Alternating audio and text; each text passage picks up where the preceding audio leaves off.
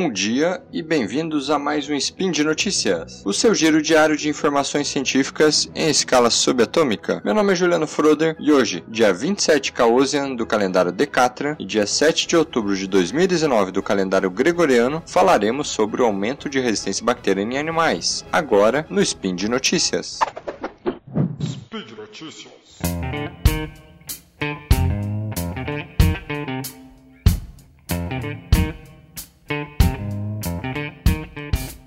No programa de hoje, vamos ver que cada vez mais animais de criação, né, como os porcos, galinhas e gado, e o excesso de antibióticos que estão sendo usados neles estão gerando cada vez mais um aumento de micro-organismos resistentes a esses medicamentos, que é um fenômeno que está ocorrendo no mundo todo. Mas antes, eu gostaria de falar de um aplicativo que eu conheci faz pouco tempo, mas, toda mas faz toda a diferença. Caso você não conheça, é o Promobit. Para quem não conhece, basicamente é uma rede social de promoções simples. Os próprios usuários adicionam as promoções que existem na rede. No Promobit, nós nós temos uma comunidade de 800 mil pessoas e todas as, as promoções mais obscuras e escondidas na rede você consegue, são encontradas e compartilhadas por meio do Promobit. Mas não é só isso também. Cada oferta é verificada por especialistas antes de serem aprovadas. Assim, para garantir que irá sempre pagar o mais barato em suas compras, acesse promobit.com.br ou baixe o aplicativo do Promobit na Google Play ou na Apple Store.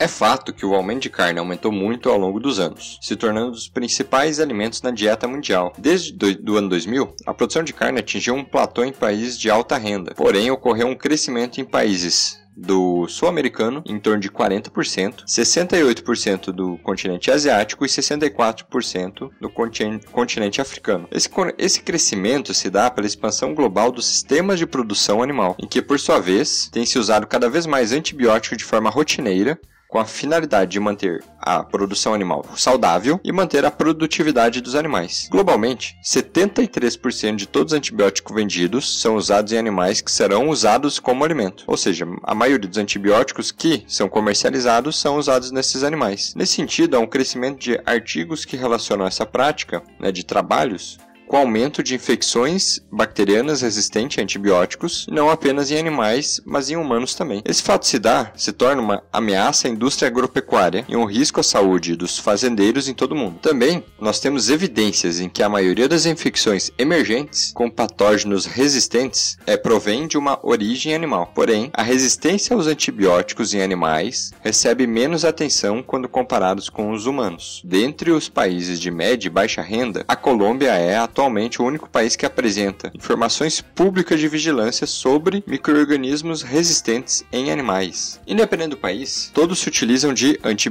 antimicrobianos para o tratamento desses animais. Contudo, em alguns países menos desenvolvidos, o número de infecções bacterianas por bactérias resistentes é mais exacerbado por terem uma menor biossegurança, ou seja, há um menor, há um menor controle referente a esses antibióticos. Alimentos menos nutritivos e há uma regulação para drogas veterinárias veterinárias mais, digamos, liberal. Assim, se aumentarmos o controle sobre esse tipo de drogas veterinárias, pode ser o início para uma mudança. Infelizmente, o controle e a vigilância nos países de média e baixa renda ainda estão nascendo. E para construir um sistema integrado de forma mundial, pode demorar ainda muito tempo. Porém, as providências para minimizar o perigo do crescimento de infecções de microrganismos resistentes provenientes de animais deve ser tomada imediatamente. Artigos científicos nesses países de menos desses países menos desenvolvidos são inexploradas fontes de informações para que o um mapa sobre os microrganismos resistentes em animais seja construído. Logo, muitos desafios ainda precisam ser ultrapassados, ou seja, né, são necessários é, adquirir, ler esses artigos, fazer um mapeamento dos micro-organismos resistentes com esses artigos inexplorados. Um dos primeiros problemas é que não há uma padronização dos protocolos, não, uma, não há também uma padronização do tamanho das amostras e a forma como são realizados os testes para suscetibilidade antimicrobiana. Logo, padronizar esses fatores é um fator importante para que possam ser feitas comparações dentre os trabalhos. Segundo, segundo ponto que nós podemos levantar é que microorganismos resistentes afetam muitos organismos e esses devem ser identificados. Uma das fontes que deve ser utilizadas é por meio do Grupo de Vigilâncias Integradas de Microorganismos Resistentes, também conhecida como AGISAR. O terceiro ponto é como o problema desses microorganismos microorganismos afeta muitas combinações de fármacos e patógenos, é difícil a comunicação com políticos e com políticas com a finalidade de criar regras sobre o uso desses. Então, Pensando nesse sentido, ou seja, um, esse, um trabalho que foi publicado agora em 2019, eles fizeram um levantamento de 901 artigos que reportaram microorganismos resistentes em animais e produtos alimentares em países de baixa e média renda. É, os animais pesquisados, no caso, foram galinhas, porcos e gado. E a análise ficou, focou em algumas bactérias, como a Escherichia coli, Campylobacter, Salmonella não tifoide e Staphylococcus aureus. O número de publicações desses patógenos nos países em questão cresceu de 3 por ano no ano de 2000 para 121 em 2018 e teve um pico de 156 por ano em 2017. É, mas ainda esse número é insuficiente e é muito desigual com relação aos continentes. Por exemplo, na Ásia, nós temos um total de 509 artigos. E no, no, continente africano e americano juntos, temos um total de 415, ou seja, muito abaixo do continente asiático. Dentre o ano de 2000, 2000 até 2018, a proporção de compostos antimicrobianos resistentes cresceu mais que 50%, ou seja, variando de 0,15 para 0,41 em galinhas, 0,13 para 0,34 em porcos, e gados permaneceu entre 0,12 e 0,23, isso de acordo com esses 900 trabalhos pesquisados. Esses níveis de resistências tiveram variações geográficas. Alguns pontos com microorganismos a múltiplas drogas apareceram no sul e nordeste da Índia, nordeste da China, norte do Paquistão, Irã, Turquia e na costa sul do Brasil, Egito e alguns locais ao redor do México. Ainda com base nos dados obtidos, foi estimado que 9% do gado 18% dos porcos e 21% das galinhas foram criados nos chamados hotspots, ou seja, são locais onde há maior quantidade de microrganismos resistentes aos antibióticos. Isso em 2013. No artigo ainda foram identificados região onde esses microrganismos resistentes estão começando a aparecer. Alguns exemplos são no Quênia, Marrocos, Uruguai, sul e leste do Brasil, Índia Central, Irã, Chile e sul da China. Mesmo com esses dados, a acurácia depende, depende da quantidade de artigos publicados em cada região, assim como a capacidade de associar essa distribuição com as variantes geoespaciais dos modelos. A maior resistência foi observada nos antimicrobianos mais comuns usados na produção animal, que são as tetraciclinas, que são antibióticos que tratam infecções bacterianas de amplo espectro, ou seja, infecções de bactérias gram-negativas e gram-positivas, a sulfonamida, que é um antibiótico que combate bactérias como Staphylococcus, meningococcus, causa meningite,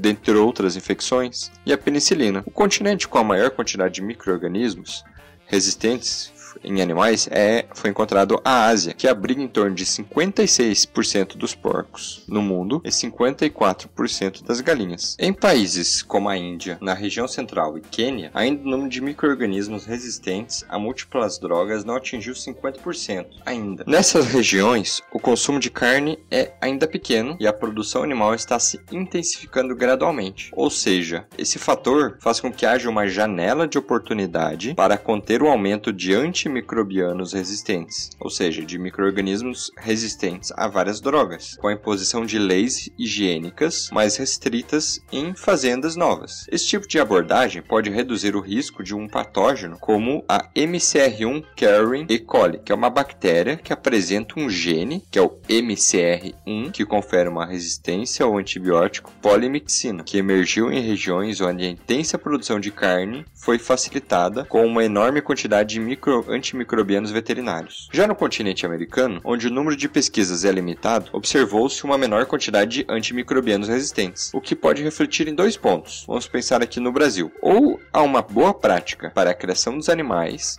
e uma menor quantidade de uso de antimicrobianos ou a uma ausência de trabalhos sobre esse conteúdo em áreas afetadas por microorganismos resistentes. Mas, considerando que o Uruguai, Paraguai, Argentina e o Brasil são exímios exportadores de carne, é provável que uma baixa quantidade de trabalhos voltados à vigilância epidemiológica de microorganismos resistentes é publicada. Por outro lado, muitos países de baixa renda no continente africano apresentam uma maior prevalência per capita de pesquisas do que os países da América do Sul. Então, pensando Pensando globalmente, o número de trabalhos per capita não está relacionado ao PIB per capita o que sugere que a capacidade de vigilância não se dá apenas a fatores financeiros. Por exemplo, pode se dar a fatores políticos também. Assim, o trabalho em questão apresenta algumas limitações, como a cobertura geográfica insuficiente, pode levar a uma predição especial insuficiente, e uma variação local de microorganismos resistentes que não reflete com a realidade. Outro ponto é a variação temporal, que é, foi entre o período de 2000 até 2018, não foi considerado. Porém, quanto mais pesquisas forem realizadas, menor será essa variação. Por fim, essas análises levantadas são referentes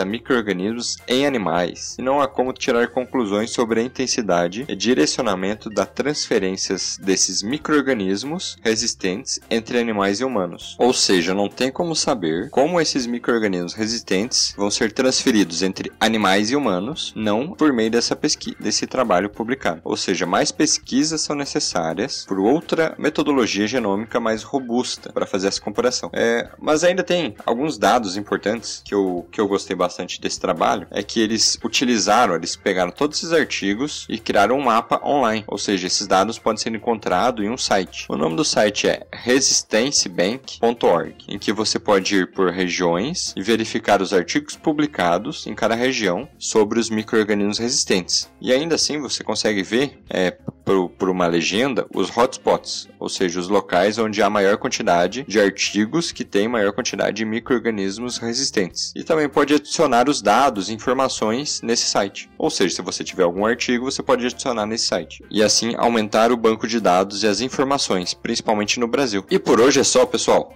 Lembro que todos os links comentados estão no post e deixe lá também seu comentário, elogio, crítica, declaração de amor ou meme predileto. Lembro ainda que esse podcast só é possível por conta do seu apoio no patronato do SciCast, tanto no Patreon quanto no Padrim. Um grande abraço e até amanhã.